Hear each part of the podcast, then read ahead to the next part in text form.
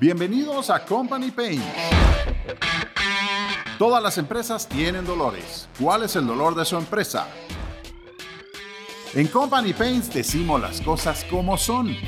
No se ofenda, ríase. Hola amigos, hola amigos, qué gusto saludarlos nuevamente. Estamos aquí en Company Pains. La verdad me hacía falta estar en contacto, pero estamos sintonizados nuevamente. El día de hoy tenemos un tema interesante y este lo vamos a desarrollar con un amigo desde hace varios años, que hemos compartido varios temas en el mundo de la tecnología.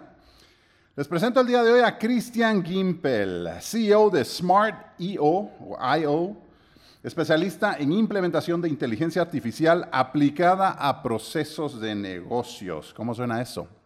Cristian, ¿cómo estás? Bien, bien, muchas gracias. Gracias por la invitación.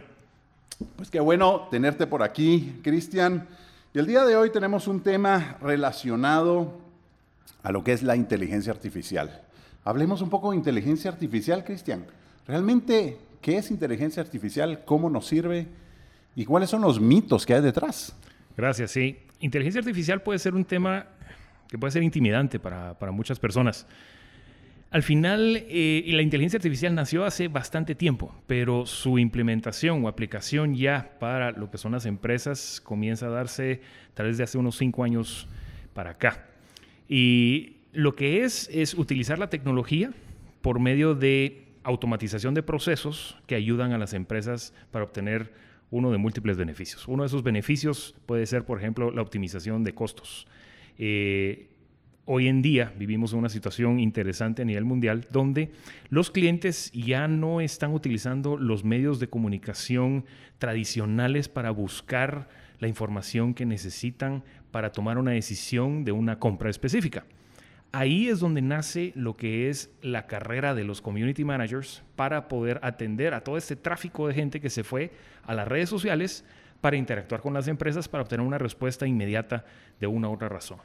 Bueno, pero, pero mira, aterricemos algo. O sea, de, eh, cuando oímos el término inteligencia artificial, eh, mucha gente allá fuera puede decir, ok, pero inteligencia artificial, esto para mí, yo como empresario, mi empresa, yo como gerente, ¿esto qué, qué, hago? ¿Cómo lo aplico? O sea, inteligencia artificial pareciera que estamos hablando de cuando van a venir los marcianos y nos van a conquistar y saben ni qué, o estamos hablando de inteligencia artificial, son los robots o los soldados robots que van a ver dentro de unos 20 años en cada una de las esquinas y que nos van a estar, o sea, hablemos de inteligencia artificial y qué me puedes decir aterrizado a lo que es Latinoamérica, los negocios de Latinoamérica, ¿qué puede hacer un empresario, un gerente con inteligencia artificial?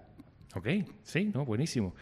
El, tema, como digo, puede ser muy amplio, pero para aterrizarlo, simple y sencillamente podemos considerar eh, automatización. Tal vez la palabra es automatización. ¿Cómo puedo automatizar algo en mi empresa? Podemos hablar desde automatización de procesos en el área financiera contable, que sabemos que puede tomar mucho tiempo para un gerente procesar, por ejemplo, una panilla, un, pago a proveedores o consolidación de cuentas o eh, a nivel operativo. Hay muchos procesos que para que una empresa pueda llevar un producto al mercado eh, se deben de llevar a cabo con un orden específico y lamentablemente dependemos mucho del humano para que se lleven a cabo estos procesos.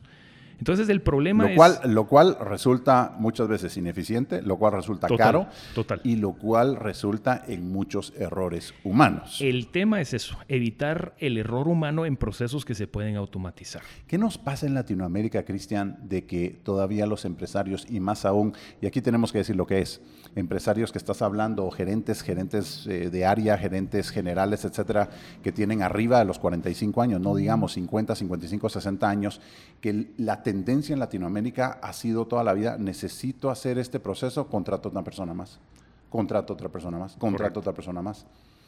Bueno, ok, tampoco no estamos en, contra, tampoco no estamos diciendo que, que, la tecnología simplemente viene a eliminar un montón de puestos de trabajo, aunque mm, sí pasa, pero, pero no, hablemos, y, y, esto es un programa para empresarios y para gerentes, o sea que hablemos lo que es, pues, ¿verdad? Sí, sí. Es correcto. O sea, ¿puede venir a reemplazar eh, plazas? Sí, lo puede venir a hacer. Pero tal vez uno de los problemas más grandes que tienen las empresas ahorita es que precisamente contrataron a una persona, llamémoslo a un estratega en el área de mercadeo, en el área de comunicaciones, para que precisamente desarrollara ciertos procesos o estrategias o, o tácticas para llegar al mercado con una solución. Y ahorita esta gente está dedicada a otra cosa completamente distinta, que les ha absorbido el tiempo al 100%. Sí, te entiendo perfectamente bien. Eso es lo que pasa en muchas empresas donde contratan una persona y esta persona sale un poquito más pilas o mejor de lo que se había considerado y entonces empiezan a decir, wow, eh, hay que hacer esto, que lo haga esta persona, hay que hacer lo otro, que lo haga él también. ¿Por qué? Porque es una persona que resuelve. O sea, no necesariamente un minion, sino una persona que tiene capacidades un poquito más allá. Y te entiendo, o sea, una persona contratada para algo que empieza a hacer un montón de otras cosas y después ese mismo proceso puede llegar a quedar en el aire. Lo que muchos gerentes no se dan cuenta es que hay muchos de esos procesos que pueden ser hechos por medio de la, tecnología o de la inteligencia artificial. Aterricémoslo un poco más. Eh, te quiero hacer una pregunta. Hablemos de chatbots, ¿sí? Y te quiero pedir que expliques qué es un chatbot para todos nuestros oyentes. Muchos sabrán, por supuesto. Sabemos que mucha gente sabe lo que es un chatbot, pero muchos otros no. Expliquémoslo. Gracias, Manny. Si un chatbot eh, lo que es es, como el nombre lo indica, es un, es un robot que está activo o contestando en lo que es un chat. ¿Dónde se encuentran los chats? Usualmente en las redes sociales o en las páginas web de las empresas. Entonces, un chatbot lo que es es una secuencia de respuestas a las preguntas más frecuentes que hacen los clientes de una empresa. Podemos hablar de cosas tan sencillas como cuál es el horario de atención, qué catálogo de productos tienen ustedes, dónde están ubicados. Eh, y lo bonito es que el chatbot, a diferencia de un humano, responde en paralelo todas las preguntas que le hagan. Es decir, no hay un tiempo de espera, no hay una cola. Que ese es el problema que vemos hoy en día con muchas empresas de servicio al cliente entiéndanse las, telefónicas, entiéndanse los bancos, las empresas de energía, donde a mí, me, a mí en lo personal me cae mal. O sea, yo contacto a una de estas empresas, quiero tener una respuesta rápida y no, resulta que soy el número 20 en cola y tengo que esperarme 5 o 10 minutos, me pongo a hacer algo más y cuando regreso resulta que mi tiempo ya pasó. Y entonces, como, como cliente de esa empresa, pues me enojo porque no puedo tener la respuesta a la pregunta que yo quería hacer. Cristian, eso no cae mal, eso cae como patada en el trasero realmente, ¿verdad? Si bien te entiendo entonces, eh, y obviamente los chatbots, básicamente, puedes tener 20, 30, 40 personas preguntando o haciendo distintas preguntas, y pues como esto es una, una tecnología programada, pues va a estarle respondiendo a esas 20, 30 personas a la misma, al mismo momento.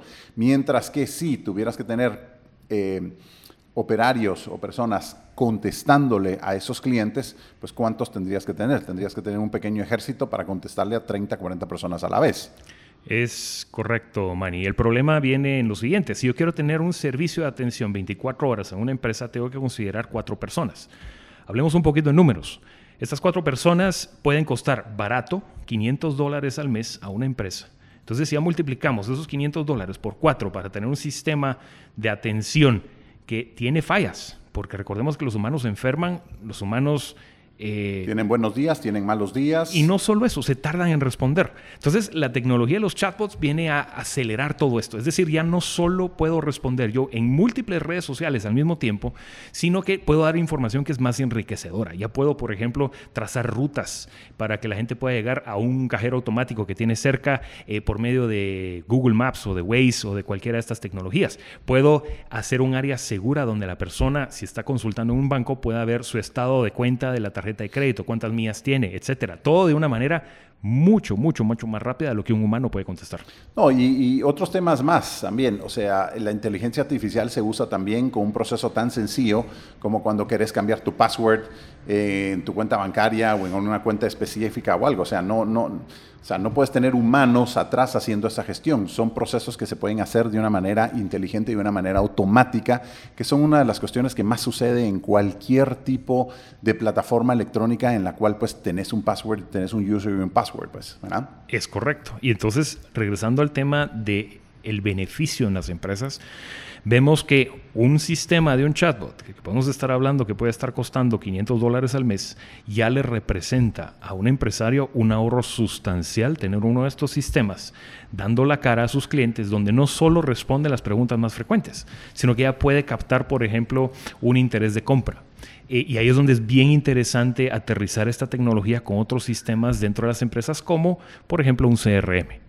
Muchas gracias, muchas gracias. Signus CRM, principal patrocinador de Company Paints. Bueno, eso ya lo saben ustedes porque nos siguen y nos escuchan. Pero sí, claro que sí, nosotros hemos eh, hecho integraciones eh, básicamente de chatbots con Smart.io y con Signus CRM para algunas compañías de distintos tamaños y han sido, han sido emprendimientos bastante interesantes realmente, conectar las, las tecnologías y poder enriquecer a estos empresarios.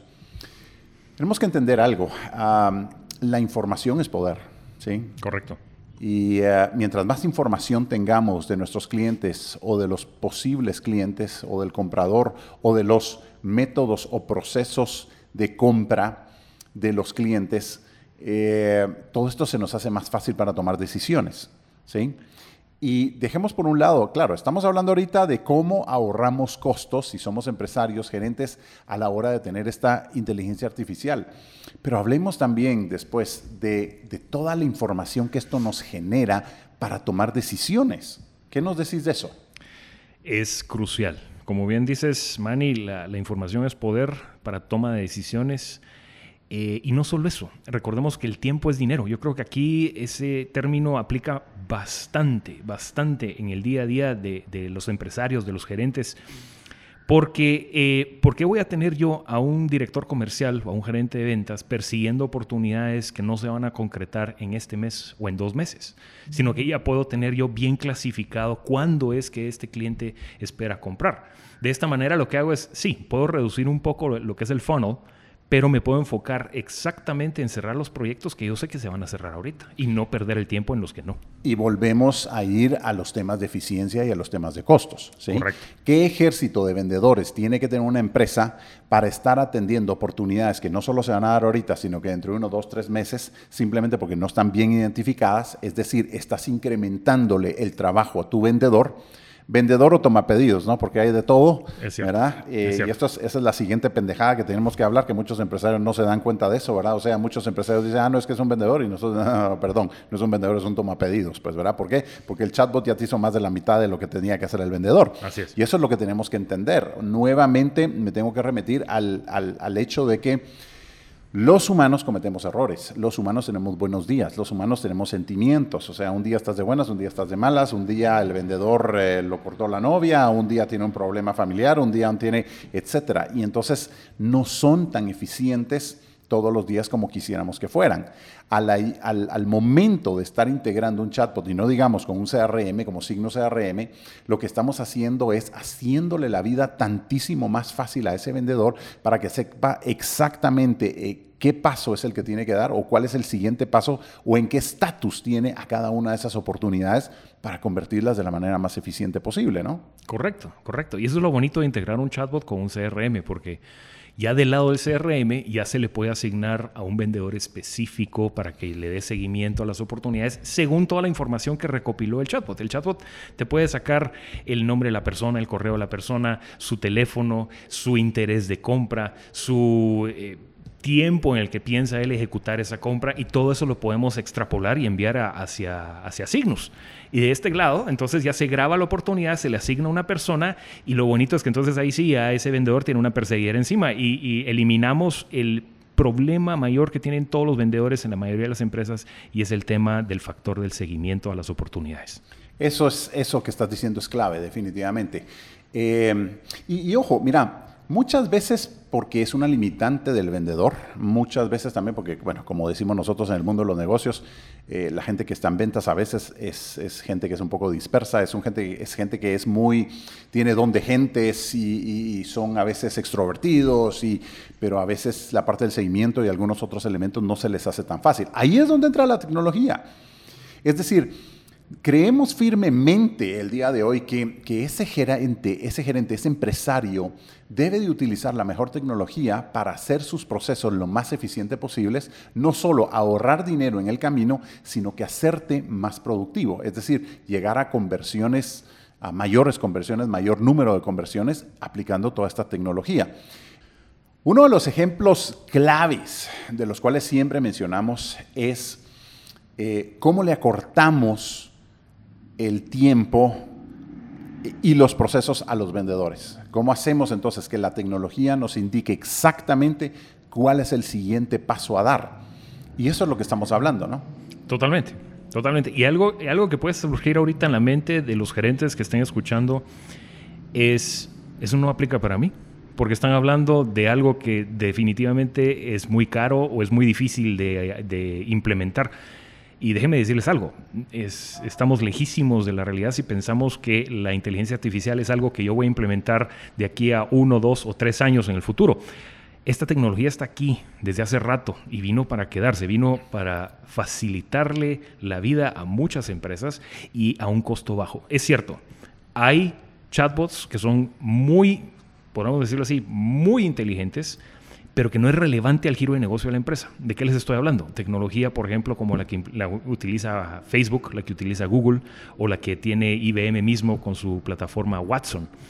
Son plataformas muy, muy inteligentes, pero ¿de qué me sirve a mí preguntarle a este chatbot cómo está el clima en un país específico si eso no es relevante para el giro de negocio de la empresa? No, por supuesto. Si estás vendiendo motos, por decir algo así, ¿no? y tenés un chatbot y el chatbot te va a servir muy bien y lo vas a conectar muy bien con el CRM y vas a ver todas tus oportunidades y todo, ¿de qué te sirve realmente preguntar el clima o de qué te sirve llegar a saber el tipo de sangre del, posible comprador? ¿no? Porque, es correcto. O sea, no, no, no, no viene siendo relevante. Ahí lo que tenemos que entender, como decías, es, en definitiva, la tecnología vino y está para quedarse, o sea, no hay vuelta atrás, o sea, no hay vuelta a 1980, aunque me fascinan los años 80, me gusta la música de los años 80 y todo lo que tenía que ver, pero no vamos a regresar a eso, no vamos a regresar al papel. Cada vez vamos más adelante y cada vez estamos utilizando más o debemos de utilizar más la tecnología.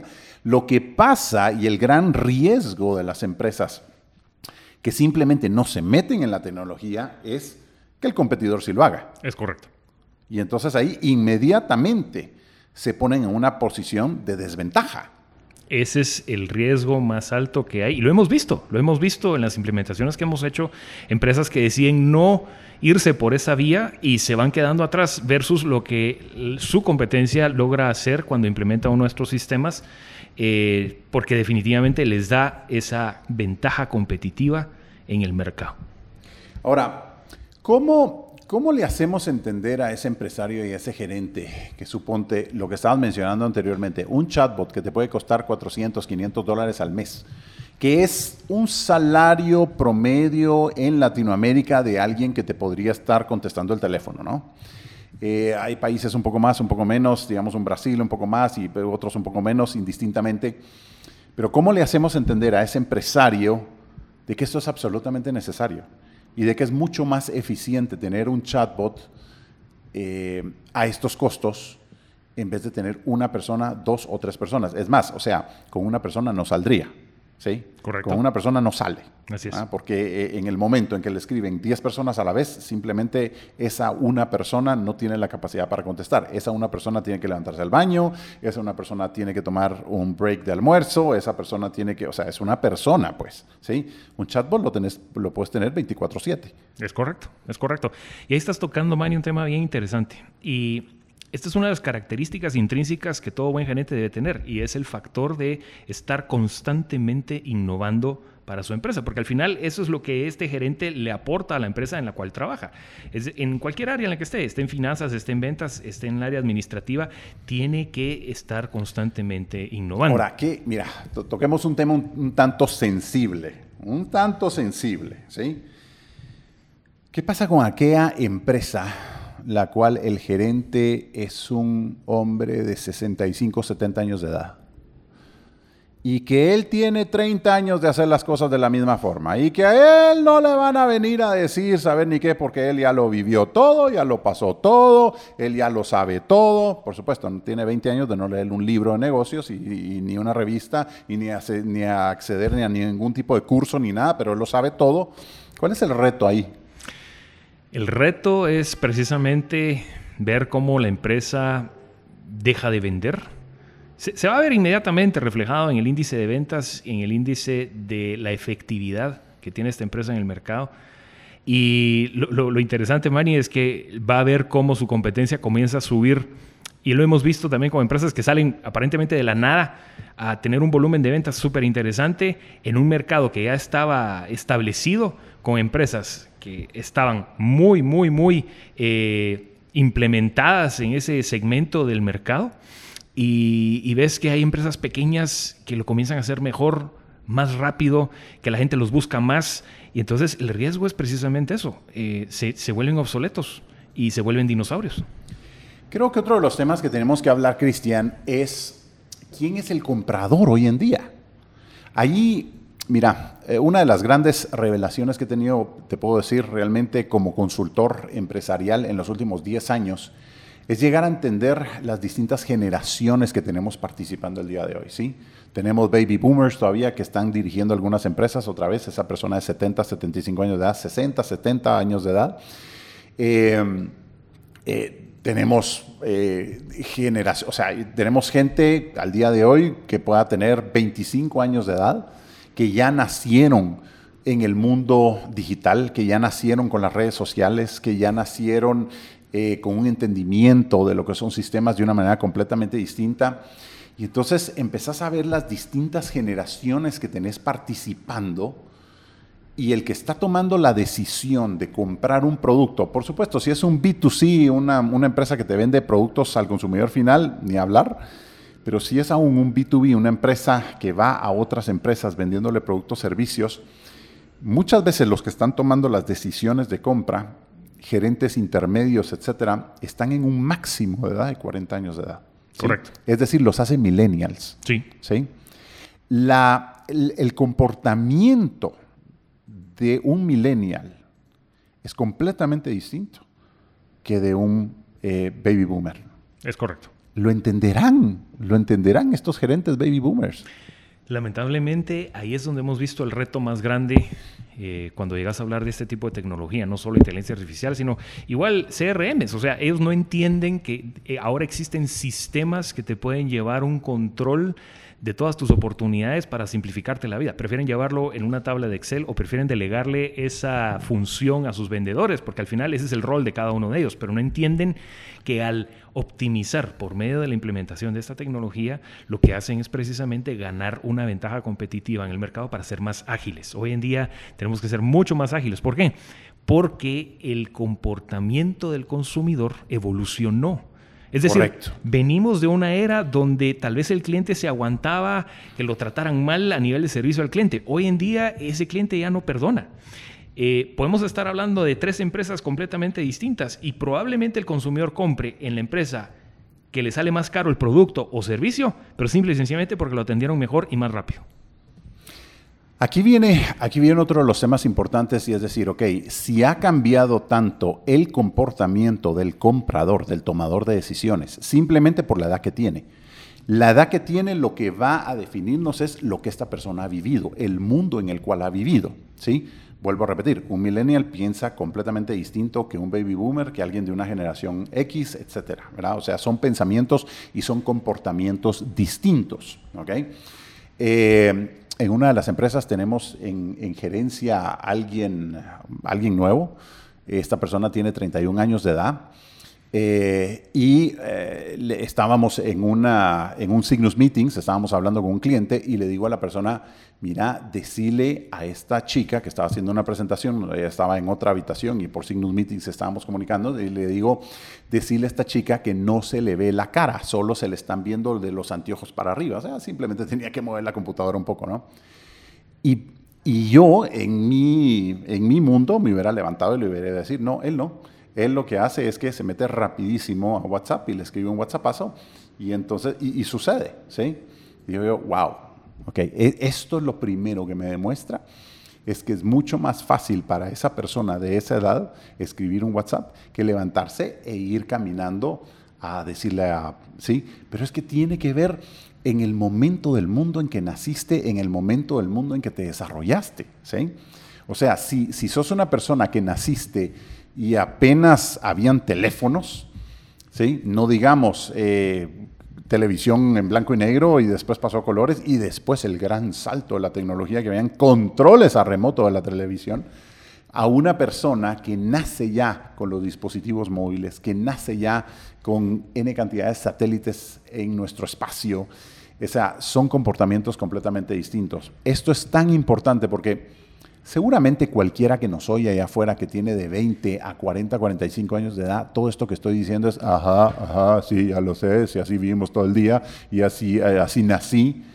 El gran problema es que en Latinoamérica los altos mandos de las empresas y más aún las empresas medianas grandes sigue siendo esa generación de empresarios o gerentes de 60 años para arriba, que vienen siendo catalogados baby boomers y que a menos, a menos de que realmente hayan sido tan proactivos y se hayan metido ellos a entender la tecnología, porque sinceramente lo más que hacen, lo más que hacen es, es mandar emails, pues, y, y, contestar WhatsApps, ¿ok?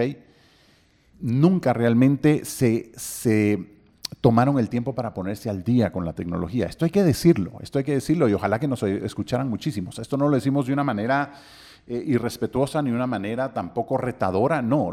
bueno, sí, el reto es que se pongan al día y si ellos no tienen la capacidad o no lo van a hacer, que simplemente eh, deleguen en los siguientes eh, puestos o en los siguientes mandos gerenciales esa actualización tecnológica que deben de tener las empresas hoy en día. ¿sí?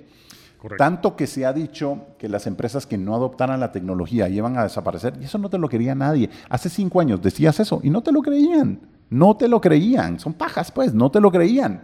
Al día de hoy, el cambio que ha tenido el mundo a través de lo que está sucediendo, esta pandemia, el día de hoy, el que realmente no ha tenido esa resiliencia de ponerse al día con la tecnología, realmente se está quedando atrás y, realmente muchas de esas empresas simplemente ya cerraron a estas fechas. Es muy cierto lo que dices, Manny. Es un, es un choque cultural, finalmente, pero al final, si un gerente, un, baby boomer, está con la mentalidad de que él no quiere hacerlo, muchas veces, seamos realistas, Manny, no saben cómo hacerlo, ¿sí?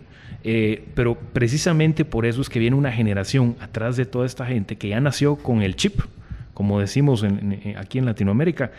Y entonces ya para ellos es más fácil utilizar toda esta tecnología e implementarla y aplicarla. Lo que tienen que hacer, en este caso los baby boomers que no fueron proactivos, es precisamente reconocerlo y delegar. Delegar y así como delegan no solo la funcionalidad, tienen que delegar la responsabilidad. Bueno, mira, quiero, quiero que aterricemos un poquito más en, un ejemplo, y este ejemplo lo vivimos hace un tiempo atrás. Yo como consultor estuve asistiendo un poquito en esto, pero en esta empresa que vende motos, sí, no vamos a mencionar el nombre, pero ¿recuerdas que hicimos una presentación muy interesante? Los convertimos, están muy contentos.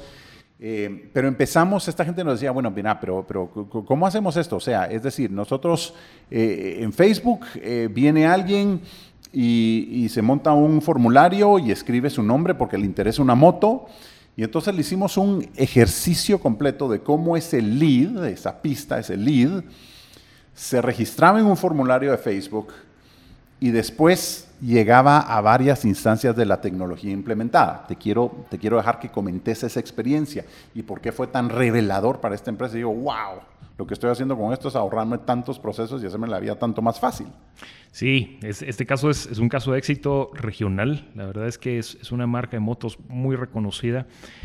Eh, lo que han logrado ellos eh, por medio de la implementación en tándem de lo que es el chatbot con, con Cygnus CRM es optimizar el proceso de ventas de una manera donde antes ellos contaban con 20 personas en el call center atendiendo llamadas telefónicas y atendiendo las redes sociales para ver el interés de compra de un cliente en particular.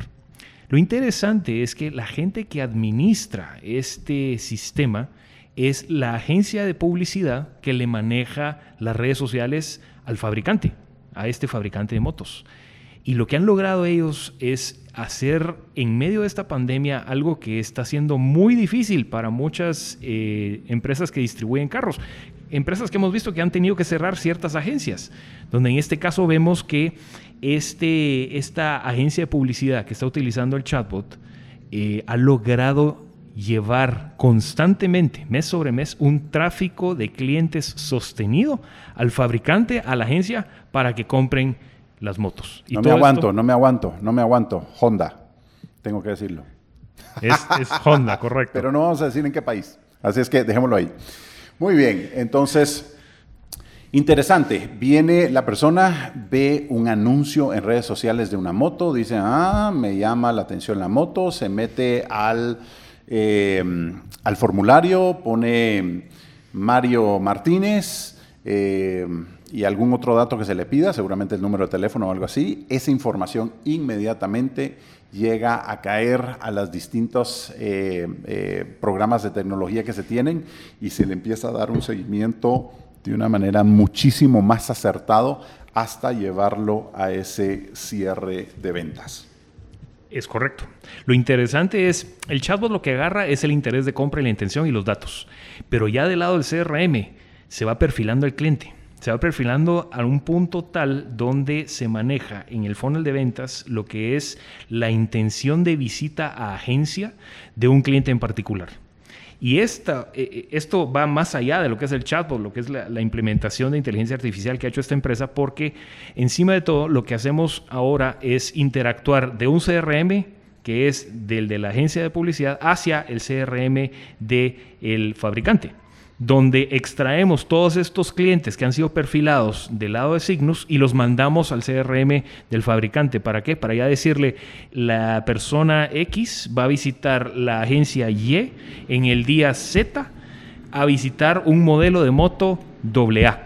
Entonces está más claro imposible y el seguimiento para el vendedor se vuelve súper sencillo que eso es lo que buscamos nuevamente. Buscamos hacerle la vida más fácil a nuestros vendedores en vez de más difícil.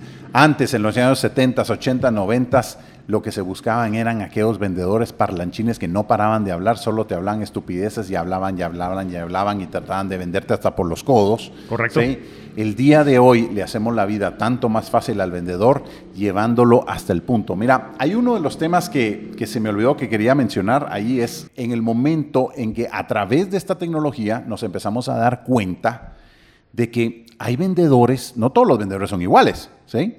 Hay vendedores que son muy buenos al inicio, hacer el contacto con el cliente. Hay otros vendedores que son muy buenos para hacer una presentación. Hay otros vendedores que tienen un colmillo especial para los cierres de ventas. Y esta tecnología nos permite ir identificando quiénes son mejores para una y otra cosa, porque la misma tecnología nos va dando cuál es el siguiente paso que debería de hacer. Sí, ahí estás dejando una idea implantada en la mente de nuestros queridos gerentes que están escuchando, porque al final el nombre del juego se convierte en optimicemos los recursos que tengo en todas las áreas para que cada quien haga lo que puede hacer mejor. Y de esta manera vamos a tener mejores resultados y más rápido, sobre todo en la situación que estamos viviendo a nivel mundial. Bueno, Cristian, pues algún pensamiento de último que nos quieras dejar. Sí, sí. Antes que nada, gracias por la apertura, por el canal. Eh, solo recordemos lo siguiente. La tecnología está aquí. Debemos de aprovecharla. No es algo que pensemos que va a ser carísimo de implementar. Hoy en día con, lo que son las economías a larga escala se pueden obtener eh, precios muy muy interesantes eh, de estas eh, inteligencias artificiales que podemos aplicar a los procesos de negocios. Solo es precisamente de pensar dónde está el dolor. Y, eso es lo bonito del, nombre de este podcast. O sea, Company Paints, baby. The good, the bad and the ugly. no, perfecto. Y, al final es que esta tecnología viene precisamente a resolver esos dolores a un, a un precio que, si lo vemos al final, le ahorra bastante plata a cualquier empresa. El día de hoy, señores, allá afuera, mis queridos gerentes, señores y señoras, La tecnología ya no es una alternativa, la tecnología es una necesidad. Tenemos que entender esto. Cristian, ¿cómo te pueden contactar? ¿Cómo pueden contactar a Smart.io? La forma más fácil es por medio de nuestra página web. Estamos en getsmartio.com. Ahí nos consiguen, ahí pueden ver los casos de uso que hemos manejado, los distintos tipos de, inteligencia artificial que hay para aplicar en las empresas y tal vez es el punto de contacto más fácil. Pues Cristian, qué gustazo haberte tenido por acá. Estoy seguro que vamos a tener algunas otras charlas. Eh, fluyó bastante, me gusta. Así es que, queridos amigos de Company Paints, escríbanos por favor y si tienen dudas y si quieren eh, episodios específicos con temas específicos, pues será un gusto escucharlos. Así es que, hasta la próxima. Gracias, gracias Manny.